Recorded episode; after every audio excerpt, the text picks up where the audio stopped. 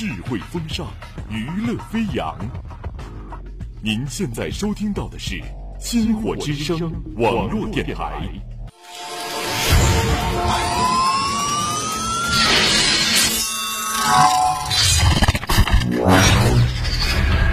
各单位注意，各单位注意，前方目标逼近，前方目标逼近。攻击队准备，狙击手准备。Three, two, one, go！用最快的速度，将最新最硬的智慧幽默、吐槽点评一网打尽，以娱乐的态度解读最潮流、最前沿的情报信息。Listening to Finest Radio，娱乐没有圈，等待你的出现。娱乐没有圈，娱乐没有圈。Hello，各位好，欢迎收听本期的娱乐没有圈，我是小凯，没有搭档。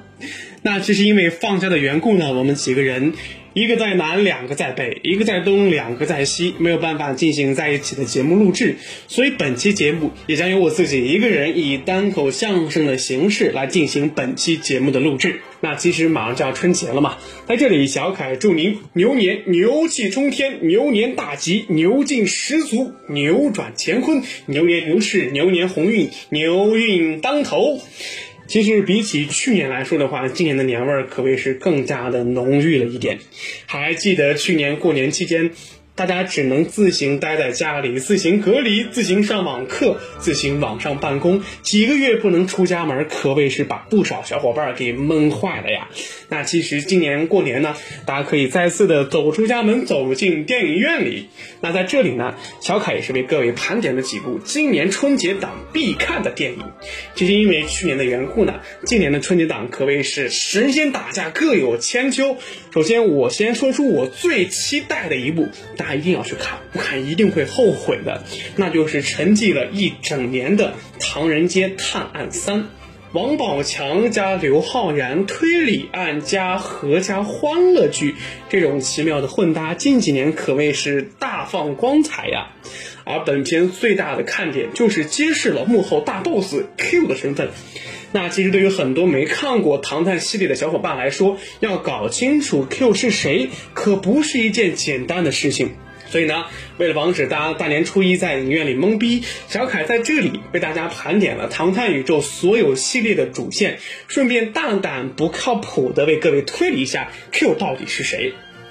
在二零一五年呢，《唐人街探案一》上映，刘昊然饰演的秦风因报考警校落选而来泰国找老舅王宝强饰演的唐仁放松心情，不料唐仁却被牵扯到了一项命案里面，真可是点背儿啊！为了帮这个唐人脱罪名呢，他俩就开始了通力合作的探案。经过调查，秦风最终将目光锁定在斯诺养父，养父也承认了罪行，最终以跳楼的方式结束了他的一生。黄金也在佛像中找到。就这样，他们用七天破获了夺金杀人案，唐人呢也因此声名大振。在片尾呢。秦风发现一切其实都是斯诺做的局，还记得斯诺的鬼魅一笑吗？我现在想起来还是全身的一身鸡皮疙瘩呀！啊，据悉呢，张子枫也将在《唐人街探案三》里回归。那心思缜密的四风会不会是 Q 呢？那紧接着，二零一八年《唐人街探案二》上映，唐人街教父七叔的孙子被人杀害，七叔为找到凶手，便召集了 Cremaster 排行榜上的名侦探前来侦破此案。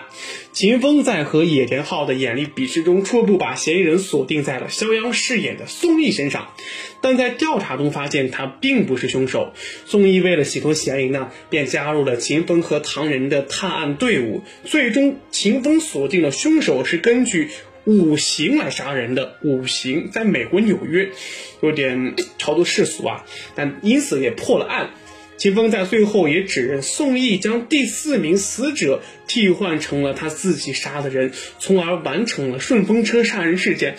那宋轶会不会是 Q 呢？那除此之外呢？那其实我有一个大胆且不靠谱的想法，就是你们猜刘昊然是不是 Q 呢？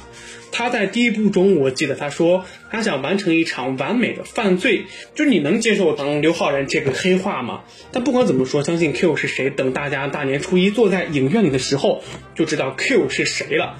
那除此之外呢，本片的电影的选角啊，包括它的拍摄场地啊、拍摄手法啊，都是进行了一些大手笔的挥霍。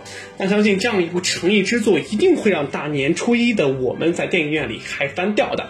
那除此之外呢，《刺杀小说家》也是同样是大年初一的一部热片，精心打磨的特效，两年的时间的准备，这样诚意满满的制作，相信一定会在电影院里给大家带来惊喜。像这样一部的这样的奇幻剧，一定会打开中国奇幻电影的大门。还在等什么？快去抢电影票啦！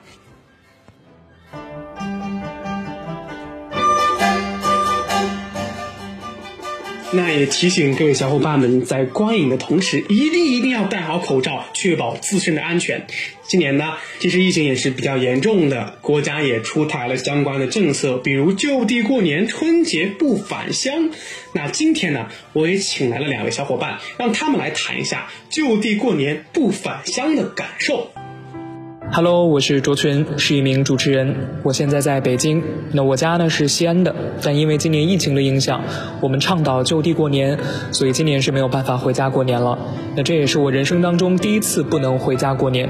不过呢，我也会在北京和我的朋友一起过年，相对来说还是会比较热闹的。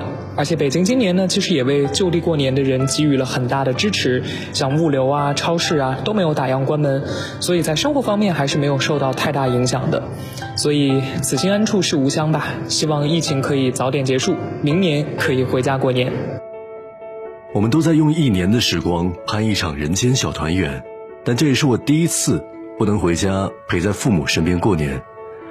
二零二零年困住了很多人，我们经历了很多，也失去了很多，但好像就是在这一瞬间，我明白了家对于我来说的特殊意义。这一次选择就地过年，但我觉得我们更应该把那份幸福留住。而在留不住的春节里面，彼此守望安康。无论现在的你身在何方，处于何种境遇，但愿都可以感受无心安处即故乡。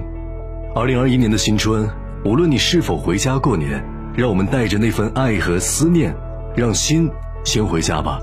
敢于闯荡，也愿意留下，让遗憾停留，愿未来可期。祝大家春节快乐！感谢两位朋友的分享。是啊，无心安处是故乡。从两位朋友的分享中，我们也了解到国家对于他们的支持，以及他们对于故乡的思念。故乡呢，永远是我们心中不变的坐标。那里有你最为在乎的人，独在异乡为异客，每逢佳节倍思亲。那里有你最惦念的味道，火锅、烧烤、大盘鸡，哪怕月亮都是别有风韵。故乡牵引着每个漂泊在外游子的心，让我们永远记住自己的根在哪里。那也希望疫情可以早点结束，所有在外的游子呢，也可以早点回到家乡的怀抱。那其实呢，也有不少小伙伴呢纷纷吐槽到，到现在年味儿真的是越来越淡了。以前从小年开始就会听到噼里啪啦的烟花爆竹的声音，现在都快年底了，一点声响都没有，也没了大红灯笼高高挂的鸿运当头。那到底什么才是年味儿呢？其实我想，年味儿对于每个人的意义都不同吧。